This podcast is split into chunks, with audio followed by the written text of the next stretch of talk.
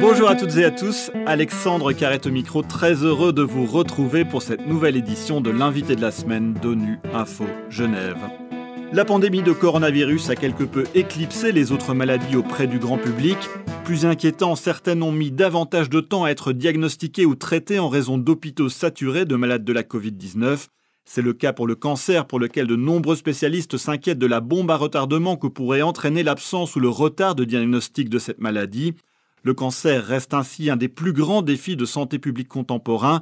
Les chiffres parlent d'eux-mêmes. Le cancer est responsable du décès d'environ 10 millions de personnes dans le monde chaque année, ce qui en fait la deuxième cause de décès. Autre chiffre interpellant, environ 70% des décès par cancer surviennent dans les pays à faible revenu ou à revenu intermédiaire. Ce vendredi 4 février, c'est la journée mondiale contre le cancer, l'occasion de faire le point avec nos invités sur les défis liés à la recherche médicale, à l'accès équitable au traitement, mais aussi l'occasion de découvrir comment nous pouvons tous lutter contre cette maladie. Pour en parler, j'ai le plaisir d'accueillir Maria Barbara Leon, directrice générale des opérations à l'Union internationale contre le cancer, et le docteur Slim Slama, chef d'équipe du service des maladies non transmissibles à l'Organisation mondiale de la santé. Ce sont nos invités de la semaine. Maria Barbara Léon et Slim Slama, bonjour. Bonjour. Et un grand merci à vous d'avoir accepté notre invitation. Alors Slim Slama, tout d'abord, je le disais dans l'introduction, certains experts s'inquiètent que la Covid ait pu entraîner des retards dans le diagnostic de certains cancers. Est-ce aussi votre inquiétude?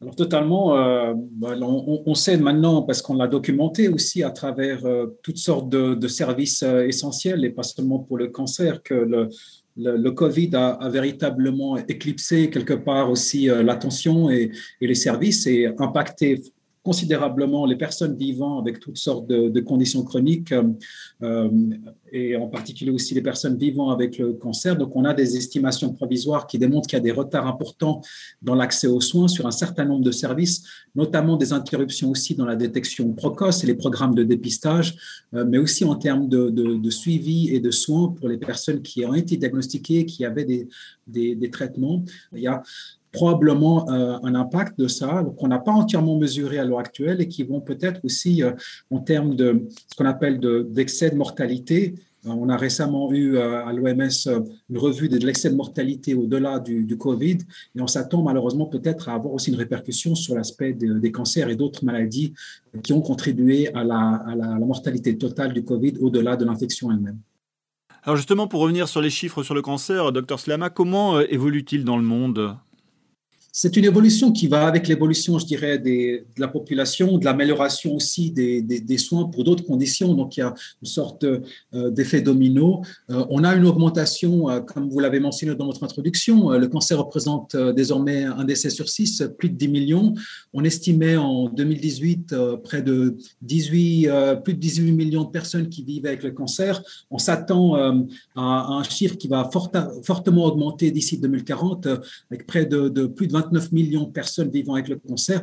Dans certains pays, vous avez mentionné que c'était la deuxième cause de cancer, mais dans certains pays, notamment euh, à, haut revenu, où on a, on a, réussi peut-être à battre un peu plus les maladies infectieuses, mais aussi les maladies cardiovasculaires, c'est la première cause de décès dans le monde. Donc, une forte évolution qui est liée principalement à euh, la croissance des populations, au vieillissement, mais aussi un certain nombre d'expositions euh, importantes, comme vous l'avez mentionné, comportementaux liés au style de vie, notamment qui augmentent le risque de cancer. Et selon certains experts, l'évolution du cancer pourrait être aussi euh, assez défavorable pour les femmes dans les prochaines années. Alors ça l'est pour plusieurs euh, raisons. Bah, un, il y, a, effectivement euh, des éléments d'exposition par rapport à la population, comme je l'ai mentionné au niveau comportementaux. on a aussi probablement beaucoup plus d'attention aussi donnée sur, sur ce problème-là.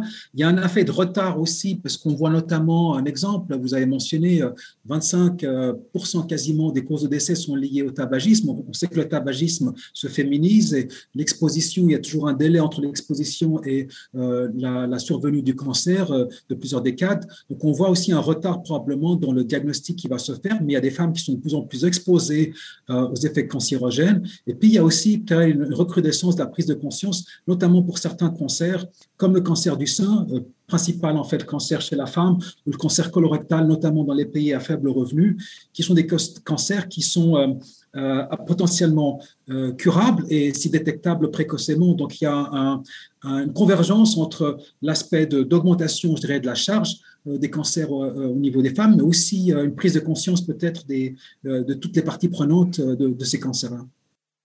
Maria Barbara Léon, euh, on l'a dit, ce, vendredi 4 février, c'est la journée mondiale contre le cancer. Quels sont les objectifs de cette journée pour votre organisation?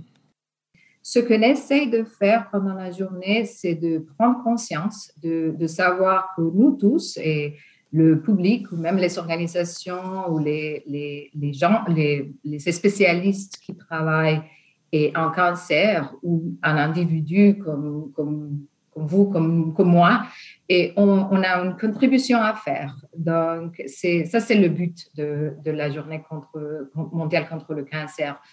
Cette année, c'est le, le, thème pour des soins plus justes. C'est une campagne qu'on a, a développée pour, pendant trois ans. Donc, le, but, c'est de l'avoir 2022, 2023, 2024. Et ce que ce qu'on essaie de faire, c'est de comprendre que le, que, que le cancer est là et malheureusement, il y a hum, des différences pour ces soins. Donc, ce qu'on essaie de faire avec, cette journée, avec cette campagne et cette année spécifiquement, c'est de, comprendre le problème et de savoir qu'il y, a un problème, mais que tous, on a un rôle à, à jouer. Docteur Slama, où en est euh, d'une manière générale la recherche contre le cancer et qu'est-ce qui fait que cette maladie cause toujours autant de décès aujourd'hui? Pourquoi la progression On l'a mentionné un peu au début. Je pense qu'un certain nombre d'éléments expliquent ça, euh, principalement les changements démographiques euh, et euh, le vieillissement de la population qui fait que les gens ben, vivent plus longtemps, vont aussi développer des cancers et au fur et à mesure qu'on contrôle d'autres sortes de maladies, cette proportion de, en termes de causes de décès augmente. L'autre élément, c'est un certain nombre de facteurs de risque. Certains sont qu'on ne peut pas sur lesquels on peut euh, en partie agir, mais qui sont plutôt héréditaires et génétiques, mais un grand nombre, et on l'a vu, euh, sont euh, évitables. Il y a un certain nombre de facteurs et la recherche est vraiment clé pour identifier non seulement les causes, mais aussi les possibilités de traitement et d'intervention au niveau des programmes sanitaires des pays. Moi, je pense aussi que c'est important de, highlight les, les avances qu'on a, qu'on a présentées les dernières années. C'est super on se rend compte depuis des années qu'on peut faire beaucoup de choses, qu'on peut, qu'on, a, et qu'on a fait beaucoup de choses aussi. Donc, les, avancements, les, la, la, recherche, les, outils pour, pour le dépistage, pour les soins, pour l'accès. Donc, on, a, on a fait vraiment beaucoup de choses. Nous, on a, on a 1200 organisations membres qui se trouvent autour du monde et, et c'est le, le, travail qu'ils font, c'est, c'est incroyable. Justement, docteur Slama, est-ce que dans les prochaines années, on peut vraiment s'attendre à, des progrès encore plus significatifs dans la, prise en charge euh, des malades?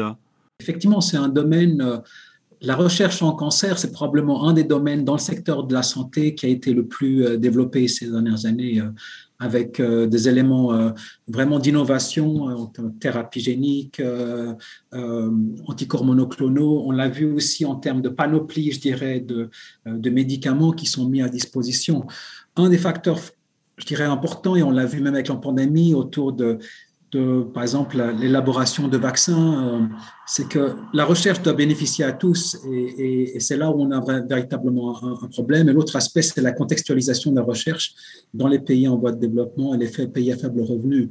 Euh, savoir qu'une action marche euh, en Suisse, ça ne veut pas dire forcément que cette action-là ou cette intervention-là va marcher dans un autre pays, notamment à faible revenu, et, cette recherche opérationnelle aussi pour savoir qu'est-ce qui marche et comment on, le, on, le, met à l'échelle au niveau des pays, c'est aussi des éléments qui sont extrêmement importants et qui manquent un petit peu, puis je dirais, dans les éléments de recherche. La recherche a été euh, très fortement poussée dans le domaine des thérapies biologiques, mais peut-être avec moins d'accent sur l'aspect des, des, systèmes de santé et leur capacité à absorber des interventions dans différents contextes économiques et sociaux.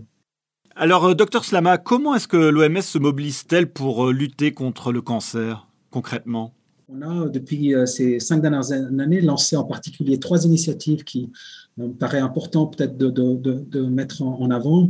la stratégie d'élimination du cancer du col de l'utérus, hein, quatrième cancer chez la femme, qui est véritablement un cancer sur lequel on peut agir et on peut même l'éliminer parce que c'est une initiative d'élimination du cancer d'ici 2030 avec des axes sur la vaccination des filles, des filles avant l'âge de 15 ans, mais aussi le dépistage précoce des lésions précancéreuses pour le cancer du col, et puis le traitement pour le cancer euh, déjà invasif chez, les femmes qui sont touchées par ce cancer-là.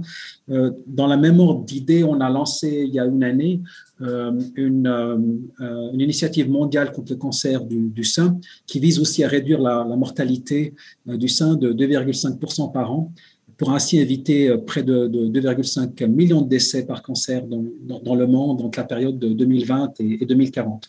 Et puis le dernier, c'est vraiment une initiative aussi importante où on voit aussi beaucoup de disparités, c'est le cancer de l'enfant, avec euh, une initiative euh, conjointe avec euh, un hôpital Saint-Jude aux États-Unis, qui vise vraiment à réduire aussi ou à atteindre un, taux de survie de 60%, alors qu'à l'heure actuelle, alors qu'on a dans nos pays peut-être 89% de chances de, de, de, guérir un enfant de cancer de l'enfant, dans beaucoup de pays, ce taux n'atteint même pas les, les 30%. Donc, c'est une autre initiative et là encore, on met en place un aspect de plaidoyer, mais aussi des outils techniques pour soutenir les, pays mettre en place les capacités nécessaires en termes d'accès aux médicaments, euh, de, référence, de référentiel diagnostic et de prise en charge, mais aussi d'information sanitaire pour pouvoir euh, répondre au mieux en fait, à ces différents cancers. Maria Barbara Léon, ce sera ma dernière question. À l'Union internationale contre le cancer, vous insistez sur le fait que chacun peut lutter à sa manière, peut s'impliquer dans la lutte contre le cancer. Comment est-ce que ça peut se faire? Profiter de cette journée contre le cancer, de, de parler entre nous, de parler avec nos familles, nos collègues. Et, ce qu'on fait maintenant, ce qu'on fait, aujourd'hui, c'est super d'avoir que la Genève internationale a accès à ça, à cette discussion d'où on est et de, savoir qu'il y a une campagne qu'on va faire et, le 4 février et qu'on va continuer l'année prochaine et, l'année suivante et, ainsi de suite. Donc, on peut tous faire quelque chose on a tous à jouer un rôle et, euh, la prévention réussie du cancer exige que des actions individuelles soient aussi soutenues par les politiques et les actions gouvernementales. Et, beaucoup euh, d'États ont compris ça et il y a besoin en fait d'avoir euh, le citoyen au, centre, mais aussi de, faire en sorte que les choix sont plus facilités. on a par exemple un exemple assez intéressant depuis quelques années, le Code européen contre le cancer qui établit 12 points euh, concentre sur des actions en fait, que les citoyens peuvent entreprendre pour aider à prévenir le cancer. Et Maria l'a mentionné, euh, les aspects sur les styles de vie, ne pas fumer, ne pas exposer aussi euh, euh, sa famille au, tabac, au tabac, même de manière secondaire, d'avoir la capacité de maintenir un poids de santé et de s'alimenter correctement, d'être activement actif au niveau physique, euh, de limiter ou même euh, de ne pas, euh, de pas boire d'alcool, c'est encore mieux pour prévenir le, cancer, d'éviter l'exposition solaire ou de se protéger, mais aussi des éléments qui sont plus au niveau des espaces de travail, en milieu de travail, de se protéger contre un certain nombre de substances cancérigènes. On l'a vu notamment dans le domaine de la construction où les gens portaient un masque pour éviter l'exposition à l'asbestose ou d'autres éléments potentiellement cancérigènes reconnus.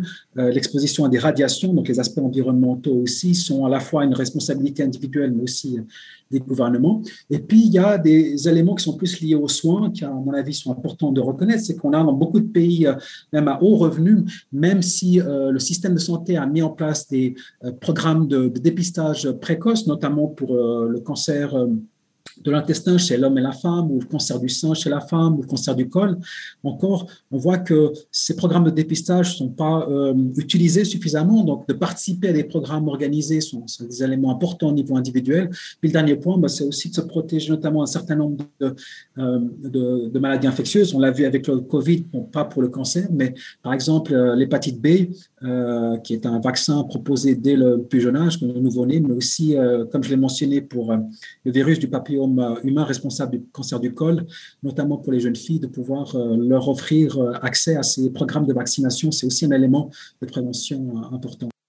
Maria Barbara Léon et Dr Slim Slama, un grand merci d'avoir répondu à mes questions. Maria Barbara Léon, je rappelle que vous êtes la directrice générale des opérations à l'Union internationale contre le cancer et le Dr Slim Slama, chef d'équipe du service des maladies non transmissibles à l'Organisation mondiale de la santé.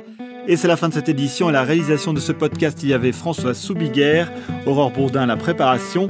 L'actualité des Nations Unies continue sur notre site web ungeneva.org et sur le compte Twitter en français ONU Genève. À très bientôt.